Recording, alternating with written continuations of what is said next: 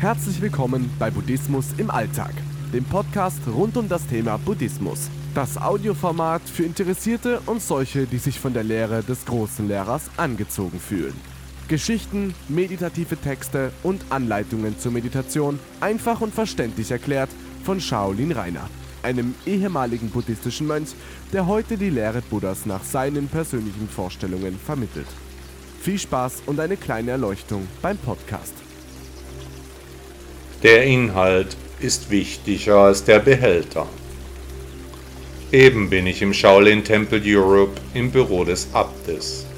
Hier gibt es eine umfangreiche Bibliothek mit buddhistischen Büchern. Viele davon haben Chan zum Thema.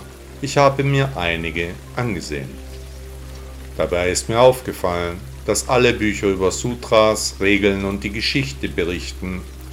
Die Essenz der Lehre Buddhas, die Erleuchtung, wird allerdings nicht oder kaum behandelt.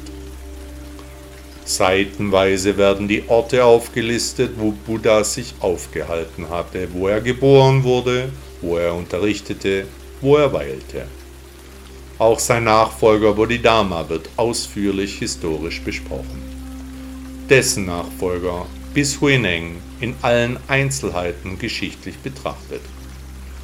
Die Weitergabe der Chan-buddhistischen Lehren, japanische, koreanische und andere buddhistische Mönche wird inhaltlich ebenfalls genau behandelt. In einem Buch über Chan wird auf fast 400 Seiten beschrieben, wer Buddha war. Ansichten über sein Leben werden verglichen, aber zum zentralen Thema Erleuchtung stehen da nur wenige Zeilen. Angeblich erreichte der historische Buddha in tiefer Meditation die erlösende die erlösende Erkenntnis des mittleren Wegs und definierte die vier edlen Wahrheiten. Die Aussage kann nur von einem Autor stammen, der eben keine Erleuchtung erfahren hat, sondern das Thema Buddhismus wie ein Historiker behandelt und auch das Erwachen nicht ernst nimmt. Der Grund liegt wahrscheinlich auch in der Tatsache, dass jeder von jedem abschreibt. Buddhas Weg zur Erleuchtung als Kernaussage des Buddhismus kann aber nicht getrennt von seinem Leben behandelt werden. Buddha erreichte das Erwachen, nachdem er vollkommen gescheitert war. Er meditierte sechs Jahre lang, um etwas zu erreichen, was ihm in der Anfangszeit noch nicht einmal bekannt war. Seine verschiedenen Meditationen hatten das Wissen um das Wesen aller Dinge zum Ziel. Allerdings war zu diesem Zeitpunkt auch der historische Buddha wie ein Blinder, der von der Farbe sprach. Als er komplett die Suche aufgegeben hatte, gescheitert und leer, alle Wünsche, Vorstellungen, Wertungen von ihm abfielen. Erst da erfuhr Buddha das Erwachen. Die Erleuchtung ist kein körperliches Phänomen, sondern ein geistiges.